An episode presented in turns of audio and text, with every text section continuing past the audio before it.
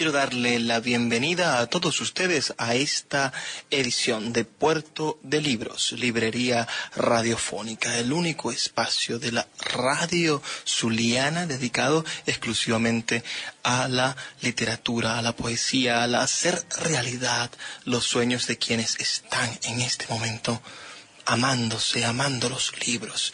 Bienvenidos a esta nueva edición de Puerto de Libros. Les habla Luis Peroso Cervantes, quien de lunes a viernes, de 9 a 10 de la noche, trae para ustedes todo el conocimiento del mundo a bordo de las páginas que leemos. El día de hoy 19 de marzo del año 2019. El día de hoy, 19 de marzo, vamos a estar recordando algunos sucesos, algunos momentos literarios que están relacionados con esta fecha. Un día de hoy, pero como en el año 1809 nació Nicolás Gogol, uno de los más importantes escritores de la literatura rusa aunque su origen en la actualidad podría ser en la en el país en Ucrania, ¿no? Es un ruso de origen ucraniano. Nació en el Imperio Ruso el 20 de mayo de 1909 según el calendario juliano con el cual regió su vida y falleció el 4 de mayo de 1852 en Moscú. Este este maestro de la literatura rusa. Es reconocido por su arte dramático, por su dramaturgia, por sus cuentos y sobre todo como novelista. Su novela Almas Muertas es considerada la primera novela moderna en lengua rusa. Un día como hoy, 19 de marzo, pero del año 1933, nació Philip Roth el 19 de marzo del año 1933 nace en New Jersey, hace 86 años, este grandioso escritor novelista norteamericano de origen judío es reconocido por las obras Goodbye Columbus, su libro de cuentos, y por la serie de novelas norteamericanas Pastoral Americano de 1997, merecedora del premio Pulitzer. Me casé con un comunista de 1998 y La Mancha Humana del año 2000. También por sus libros de entrevistas que todavía se encuentran en los eh, anaqueles y en los mesones de oferta de las librerías de la ciudad. Falleció lamentablemente el año pasado, el 22 de mayo del año 2018.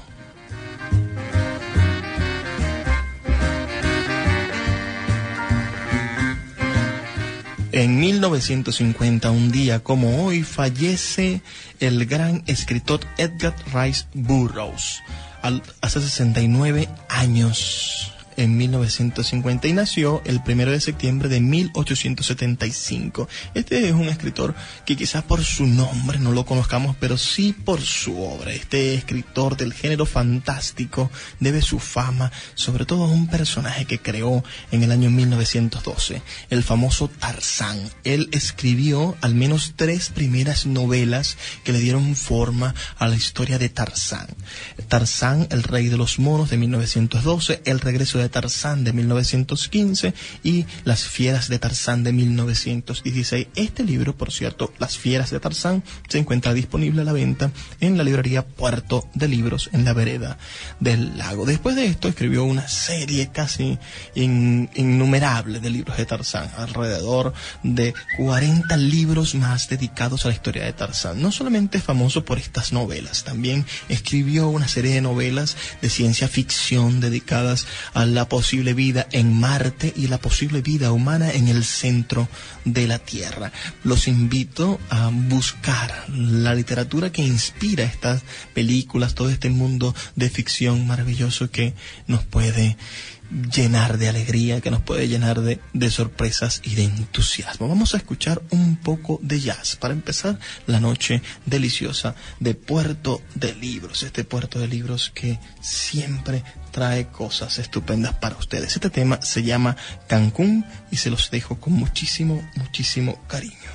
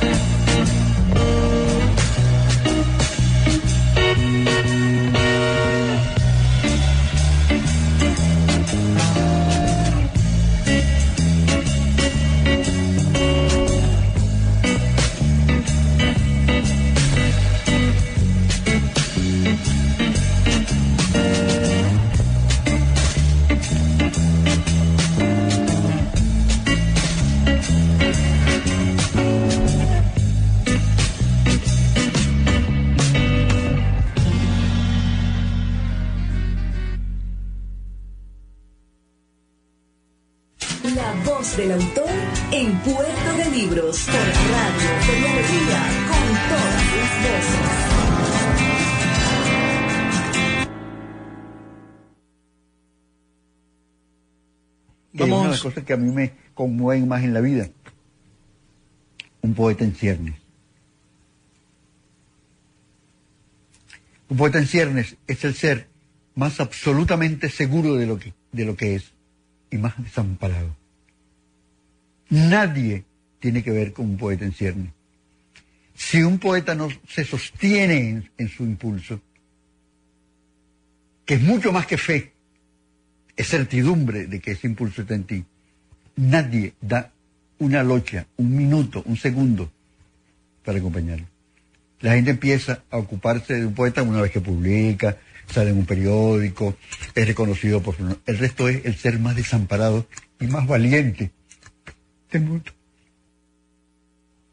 Yo no creo que haya un ser más solitario y al mismo tiempo autosuficiente, desamparado y autosuficiente que un poeta en cierne.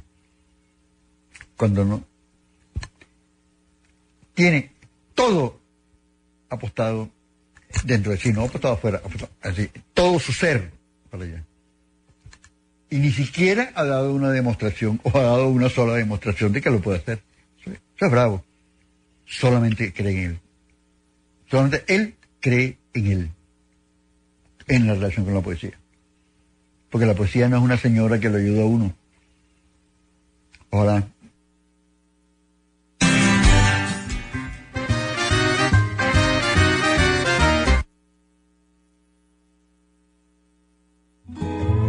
El poeta Luis Peroso Cervantes le acompaña en Puerto de Libros, Librería Radiofónica, por Radio Fe y Alegría, con todas las voces.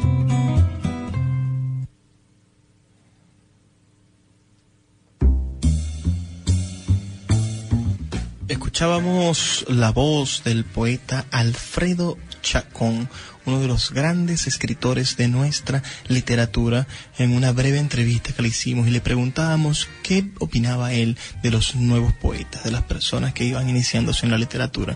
Y mágicamente entonces Alfredo Chacón rompe a llorar para decirnos que no hay nada que lo conmueva más que un poeta que va iniciándose en la literatura, porque solamente él cree en él y en la poesía. Qué maravillosa descripción hace el maestro Alfredo Chacón de la creación literaria. Esa fue nuestra sección La voz del autor.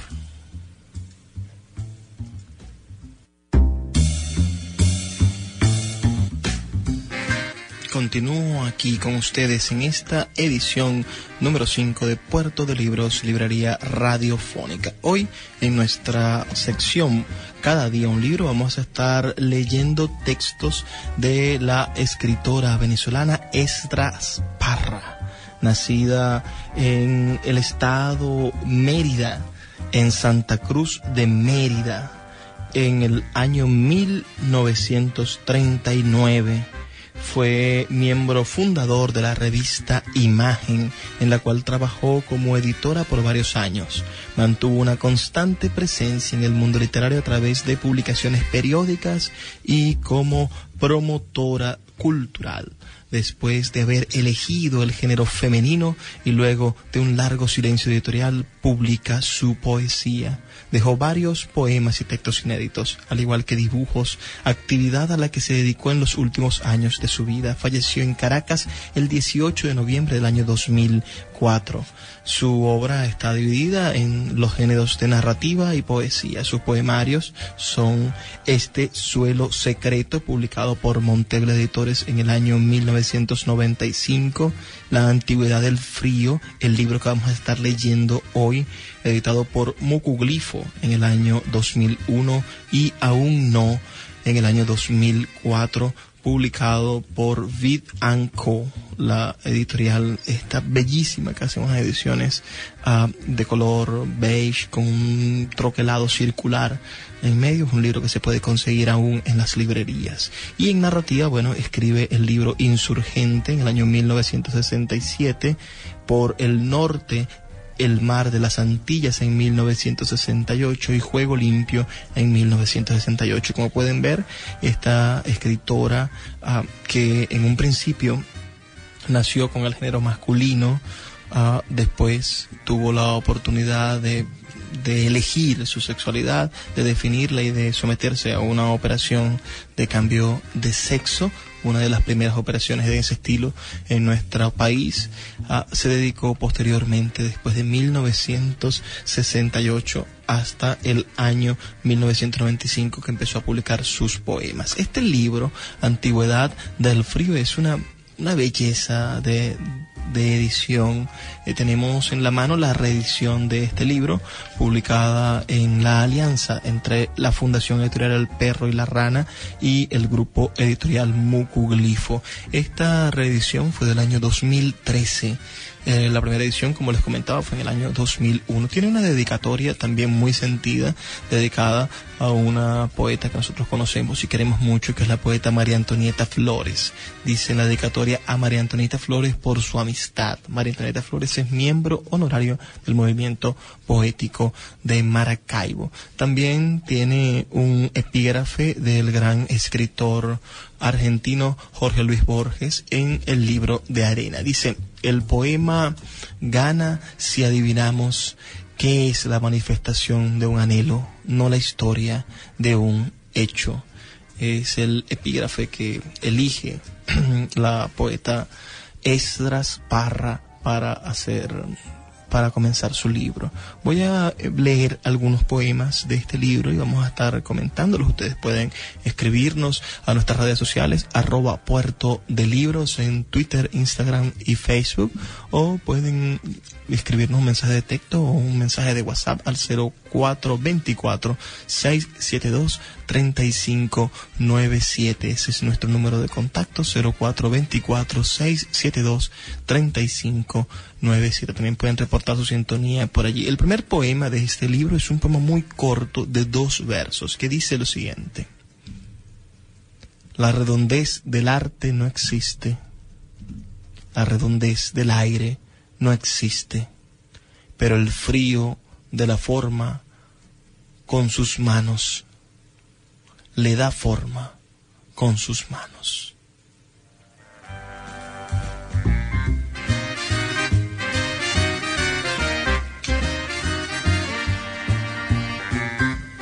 El segundo poema del libro dice, ¿por qué este barro no se va libremente con el viento por esta encrucijada en lugar de seguir con la fiesta?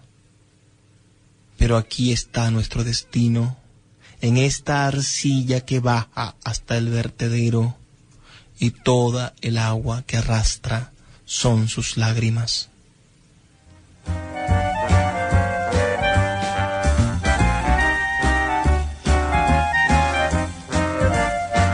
Recordemos por favor el epígrafe que eligió la poeta Esdras Parra, a quien estamos leyendo para coronar su libro, para iniciar su libro. Un epígrafe de Jorge Luis Borges en el libro de arena. Dice, el poema gana si adivinamos que es la manifestación de un anhelo, no la historia de un hecho. En esto nos deja muy claro su idea de la poesía. La poeta Etras Barra nos dice que para ella el poema no está contando una historia o no quiere hacer evidente una historia. Ella quiere que el poema sea una forma de interpretación superior, que el poema sea una forma en la cual nosotros podamos adquirir lo que ella sintió en el hecho vivencial y no la descripción de ese hecho vivencial. Dice este siguiente, este otro poema del el libro Antigüedad del Frío de Esdras Parra en su reedición del año 2013 por Mucuglifo Editores. Más grande que este día sediento es mi máscara, fundida sin cesar en la claridad y la tiniebla, en el filo del alba o en la edad de oro.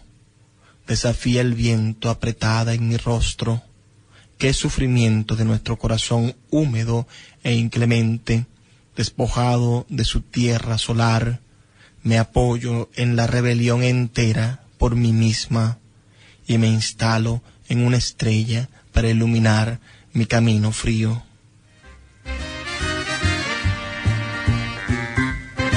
Me quiero quedar con los primeros cuatro versos. Dice, más grande que este día sediento es mi máscara. Y allí ella va anunciando el, el poder de enfrentarse a la máscara que cada uno de nosotros tenemos puesta. Entonces, en el siguiente verso dice que la máscara está fundida sin cesar en la claridad y la tiniebla. Este juego perverso por el ocultamiento también, ¿no? Es decir, mostramos un rostro de la máscara que es el que el, evidente, pero hay otro rostro oscuro de la máscara, el que toca el rostro real. El tercer verso dice, en el filo del alba o en la edad de oro, en ese vaivén, ¿no? De esas épocas se mueve entre la claridad y la tiniebla, en el filo del alba o en la edad de oro. Y después definitivamente le da una acción a esa máscara y dice, desafía el viento apretada en mi rostro, el viento que intenta tumbarnos ese secreto, dejar al descubierto lo que somos.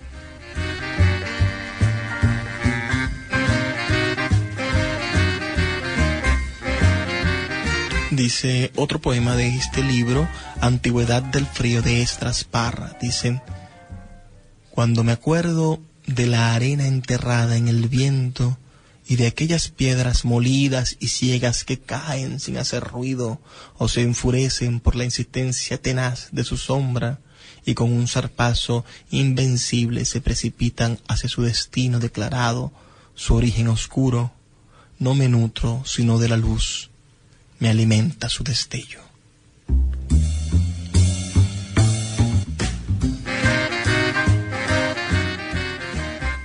Hermoso poema que define el planteamiento en el cual el poeta elige entre la oscuridad y la luz, entre la posibilidad de ser un dador de luz o ser un portador de oscuridad. Leeré otro poema de este libro de Esdras Parra. Este poema mm, Recuerden que estos textos que estoy leyendo ninguno tiene título, están todos bajo el título Antigüedad del Frío publicado originalmente en el año 2001 y finalmente reeditado eh, por Mocoglifo y por el Perro La Rana en esta edición aumentada de 3.000 ejemplares en el año 2013. El poema dice así. ¿Qué motivo hay para esta infancia celeste que el mundo me ha otorgado, que el mundo impone a mi cuerpo marcado a hierro por la duda? No existe otra forma florida para entrar de lleno en mi memoria entreabro el suelo debajo del mar, tendido como una sábana, y entierro allí mi libro de frases amargas, mi tizón quemante construido para traspasar mi amor por la vida, como un poco de cristal lacrimoso. Me merezco esta barca arrancada a la destrucción y solo echo de menos el polvo apócrifo que antaño caía sobre mi cabeza.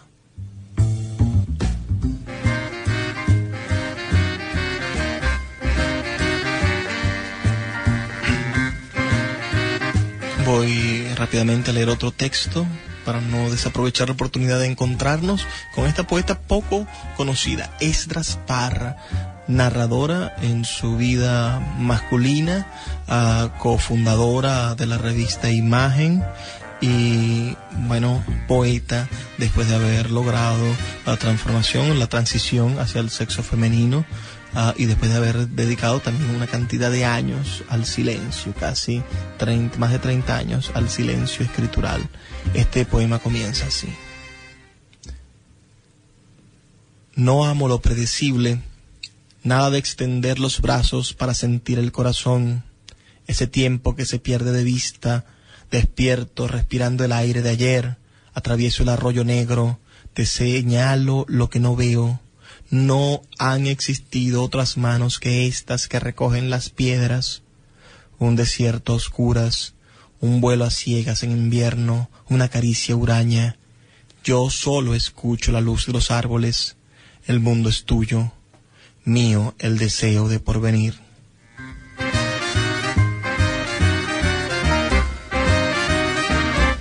Hemos estado leyendo Antigüedad del Frío de Esdras Parra. Este libro posiblemente esté disponible, parte de este libro en internet.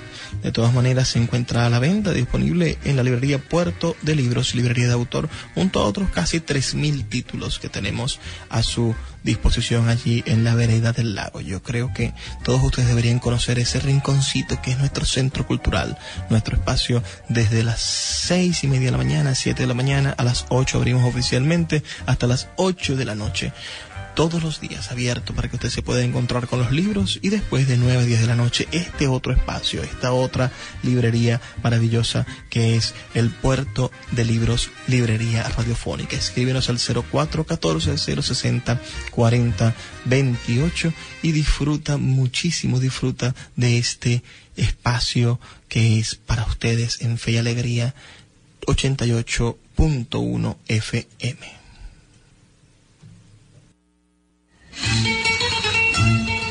Páginas Zulianas, en Puerto de Libros, Librería Radiofónica, por Radio Fe y Alegría, con todas las voces.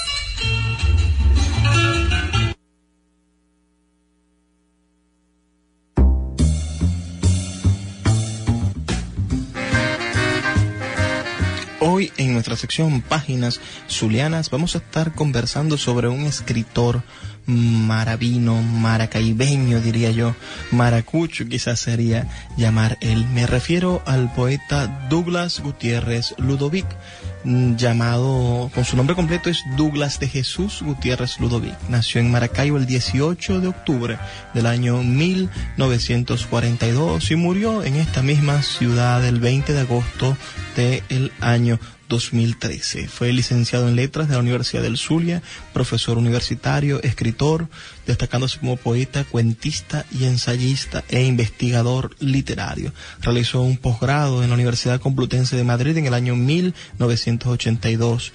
Es un poeta del grupo El Maracuchismo Leninismo, fundado en 1974, que contribuyó a reivindicar el lenguaje coloquial de Maracaibo. En su juventud formó parte de la Asociación Estudiantil de Letras, a él docente de la Universidad del Zulia, llegó a ser director de la Escuela de Letras en dos oportunidades. Este es un caso curioso porque Douglas Gutiérrez Ludovic junto a Carlos Hildemar Pérez son los únicos que han repetido en más de un periodo como directores de la Escuela de Letras. Douglas Gutiérrez Ludovic fue del primer periodo de 1974 a 1975 y su segundo periodo de 1978 a 1981. Obtuvo el premio de poesía Alarico Gómez de Ciudad Bolívar en el año 1975 y fue presidente de la Asociación de Escritores del Estado Zulia en el periodo de transición de 1992 asesor artístico del Centro de Arte Flamenco La Girondina. Su poesía, según José Antonio Castro, intenta una autenticidad de expresión que define su propio ser y el ser de lo popular zuliano con su hábitat, su habla, sus fuegos, sus recuerdos. Se transporta de, una poesía de máxima originalidad que acepta el riesgo de su aventura poética y que pretende negar una tradición culta que Douglas conoce pero que no le interesa. Hastiado de una poesía mimética, busca una expresión que lo conduce hacia los decimistas de Santa Rosa de Agua, dice el maestro, estamos leyendo esta opinión de el maestro José Antonio Castro. Todos estos datos los tomamos del Diccionario General del Zulia, obra de Jesús Ángel Semprumparra y Luis Guillermo Hernández. El día de hoy vamos a estar leyendo el texto Poética del Béisbol, una pequeña antología preparada por la editorial Ciudad Solar Asociación Cultural que recoge los textos dedicados al béisbol en la extensa obra poética del poeta Douglas Gutiérrez Ludovic. Este libro fue publicado aquí en Maracaibo en el año 2005. El diseño de la portada es de Fernán Colina y la foto de la contraportada es de Audio CP, donde sale nuestro poeta Douglas Gutiérrez Ludovic con una gorrita de béisbol puesta. Estos textos intentan ciertamente acercarse al tema del béisbol, pero lo hacen desde la cotidianidad, es decir, utilizan el, como excusa el béisbol para acercarnos al verdadero sentido poético de la vida. Voy a leer algunos textos de este libro y espero que ustedes lo disfruten tanto como yo, este encuentro con, con la verdad desnuda de la poesía a través de un elemento que podría ser fútil como el fanatismo al béisbol, pero que es definitorio en el pensamiento y en la raigambre cultural esencial de quienes aman al béisbol. Entonces la poesía no puede pasar desapercibida de lo que define a un ser humano e intenta colarse en todas las estructuras del ser. Vamos a leer este primer texto que se llama Lanzamiento engañoso. Curva. Lanzamiento engañoso uno la está esperando, la ve venir a la altura del pecho, le tira y abanica la brisa porque a última hora la pelota ha variado su trayectoria. Creo que fue por la calle, por la lago, en la calle 73. Allí fuimos a vivir en una casa alquilada entre los años 55 y 60. Bueno, pues una tarde de esas llegó el negro a vender arepas. Las cargaba en una olleta de aluminio las mantenía calenticas cubiertas por un pañito blanco. Me habló el negro de un terreno que existe frente a su casa, donde jugaban pelotas sin guante, con un palo y una pelota peluita, tres pa' tres, cuatro pa' cuatro, en fin, los que hubieran. Fue por esos lados, en esos años, cuando comenzó mi carrera de beisbolista amateur. Fuimos, como pudimos, progresando en el juego fuerte, bombita, con tres bases, con guante, con pelota de Spalding, hasta conformar un equipo del barrio que llegó a jugar softball con los de Valencia. Ya esto eran palabras mayores, por cuantos tales encuentros eran por interés.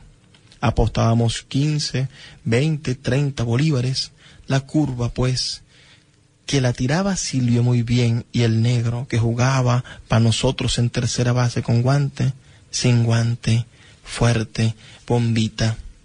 Dicen que la vida es, entre otras cosas, un círculo, un juego. El juego de la vida, juega el blanco y juega el negro, etc. Acuérdense de la canción. Es como la serpiente que se muerde la cola, reza una expresión más culta. Si aceptamos que se trata de un juego de pelota, nos asalta la duda de cuántos innings vamos a jugar. ¿30? ¿40? ¿60? ¿Quién sabe? Una vez, después de un juego, me encontré con un jugador sentado en un enlosado, recostado a un poste del alumbrado público. Me puse a hablar con él, me contó sus penas. Estoy adolorido, me decía. No sé qué hacer. Me estoy volviendo loco. Tengo miedo, mucho miedo. Miedo de perder la vista de morir. Nada de eso le dije. Levántate, ponte los chores blancos y camina por la grama para que sientas el alivio en la planta del pie. Piensa, recuerda que desde 1972 hasta la fecha has vivido a fuerza de furro y tambora y te has alejado de la puerta del cementerio.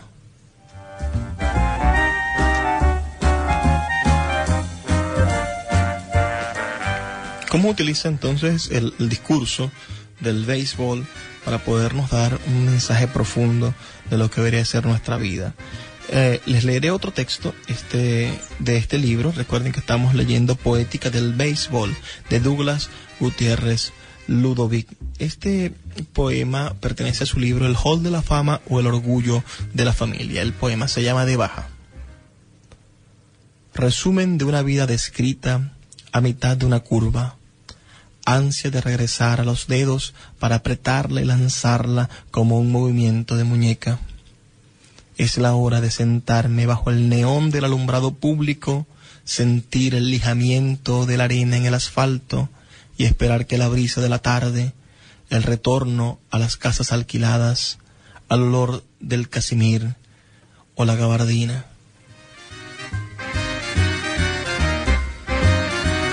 Una de las cosas que debemos destacar de, este libro, por cierto, del Hall de la Fama o Orgullo de la Familia, es cómo él va descubriendo los oficios de, sus seres amados. Su padre era sastre, entonces su casa tenía estos olores, el olor del casimir o la gabardina.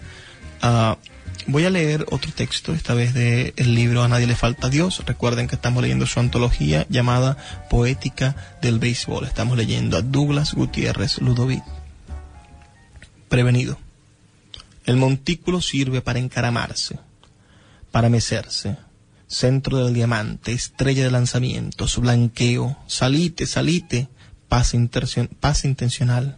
Que camine, que me caigan a palo que calienta el relevo, se frotan las manos, se seca el sudor de la frente, me pitan, me abuchean, me tiran botellas.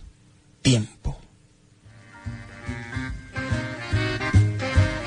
¿Qué, ¿Qué, podemos sacar en blanco de este, de este lenguaje? Él intenta utilizar un lenguaje definidamente beisbolístico para describir el, lo que pasa en la vida, ¿no? Esto de, decir, salite, salite, paz intencional, que camine, que me caigan a palo, que caliente el relevo, son términos completamente del, del argot de la de los fanáticos del béisbol y quizás de una época del béisbol, ¿no?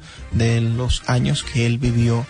Entonces, él utiliza estos elementos para hablar de lo que puede suceder en nuestro día a día, es decir, de lo que sucede en nuestra vida, como eso de que nos caigan a palos tiene sentido en el día a día, nos caen a palos consecutivamente.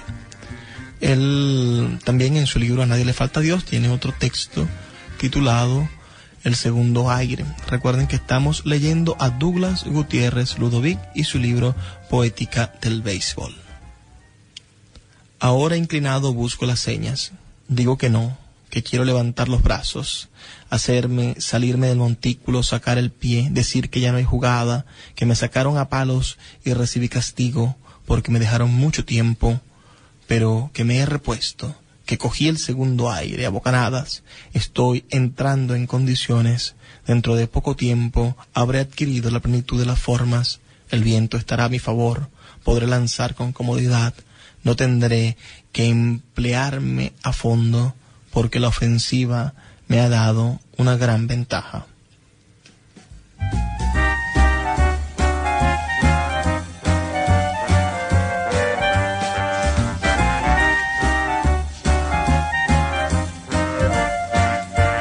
Vamos a concluir esta lectura de esta pequeña antología titulada Poética del Béisbol, saltando algunos poemas y quedándonos con el texto del libro Los que vienen cambiados, el texto se llama De vez en cuando, de Douglas Gutiérrez Ludovic. De vez en cuando, así, como un bolazo, se tira uno al suelo para evitar un coñazo.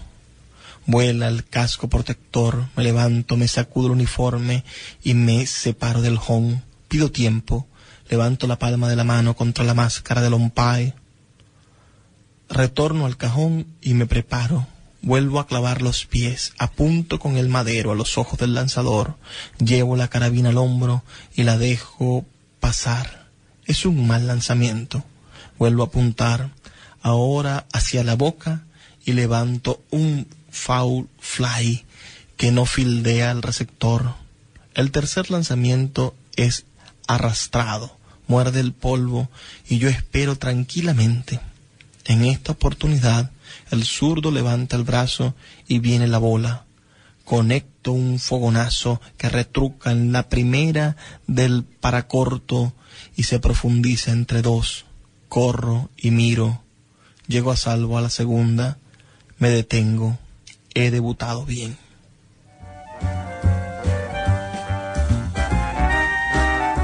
¿Cómo funciona un poema de esta manera? Es decir, recoger una, una jerga, una apreciación lingüística, unas palabras que tienen que ver con el poeta y después entonces encontrarnos con que en el momento en el que intentamos hacer congruente el poema, esta recolección de frases, esta estructura de pensamiento de, de un grupo de personas, lo hacemos congruente, intentamos que, que, que se superpongan a la realidad, la realidad que habitamos y convivimos, en ese momento entonces empiezan a florecer las contradicciones que van a hacer que el poema exista, que van a hacer que la poesía se manifieste. Esto es en parte lo que logra Douglas Gutiérrez Ludovic en su libro Poética del Béisbol. Agradezco mucho a todos los que puedan cultivar, conocer, reconocer e investigar más sobre los poetas zulianos. Busquen a Douglas Gutiérrez Ludovic en su antología de poesía preparada por El Perro y la Rana. Está disponible en su biblioteca virtual. Busquen esa página web que debería estar todavía funcionando y leer más acerca de este maravilloso poeta que trabajó, vivió y jugó béisbol aquí en nuestra ciudad de Maracaibo.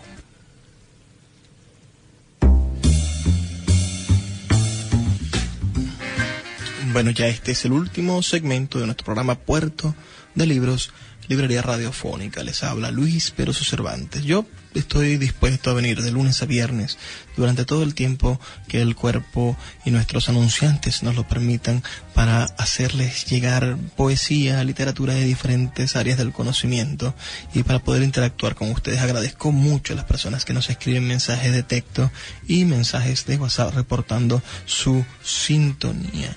En estos momentos quiero agradecer al licenciado en letras Eudo Hernández por estar en sintonía de Puerto de Libros librería radiofónica por la señal de la 88.1 FM e invitarlo a integrarse a nuestra comunidad de acción cultural en la vereda del lago y en los diferentes espacios. Ya, como saben, esta última parte del programa está dedicada a la sección Cómo piensa la literatura. Para poder pensar como la literatura debemos pensar mejor. Recuerden que cuando pensamos con la literatura, cuando descubrimos cómo piensa la literatura, nos encontramos con el pensamiento de miles, de cientos, de millones de hombres que han estado pensando antes que nosotros, que han tenido la oportunidad de describir con este invento, con esta tecnología maravillosa que es la escritura, de describir con ella y de dejar plasmada a través de la escritura su ser, su pensamiento, su más elevadas intenciones y, y el mensaje, el mensaje para que no se perdieran los conocimientos. La escritura fue inventada precisamente para ello, para hacer perdurable las cosas importantes. Los fenicios la utilizaron para poder dejar por escrito las cargas, los, los, lo, lo que llevaban estos barcos que empezaron a recorrer de mercado en mercado cada una de las costas del mundo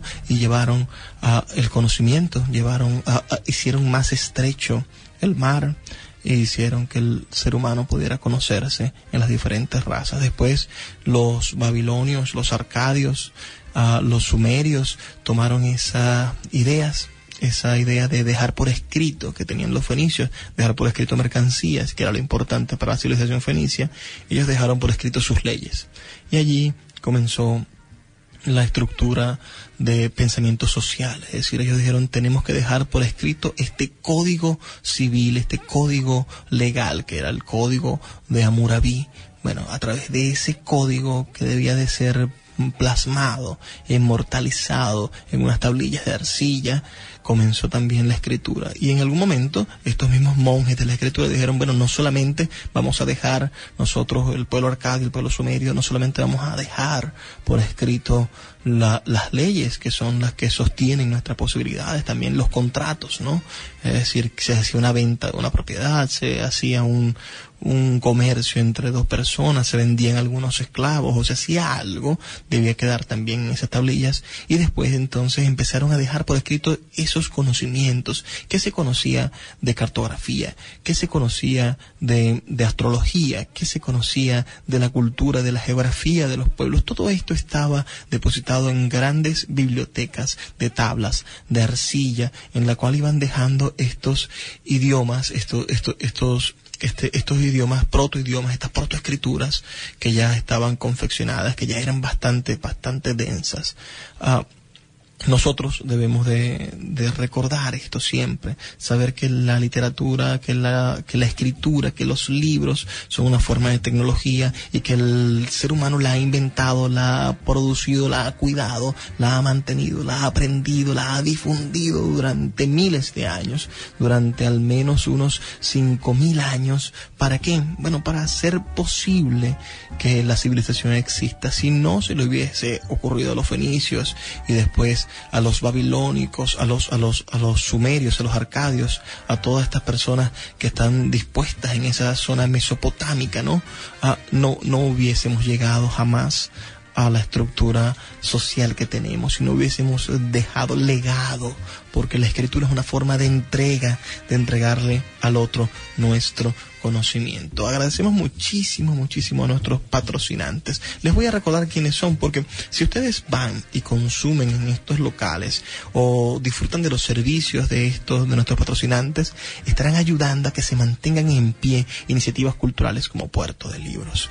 Yo les doy mi palabra de que cada una de estas personas tienen la misma nobleza y el mismo entusiasmo que tuvieron los sumerios, los arcadios y los fenicios al momento de iniciar la civilización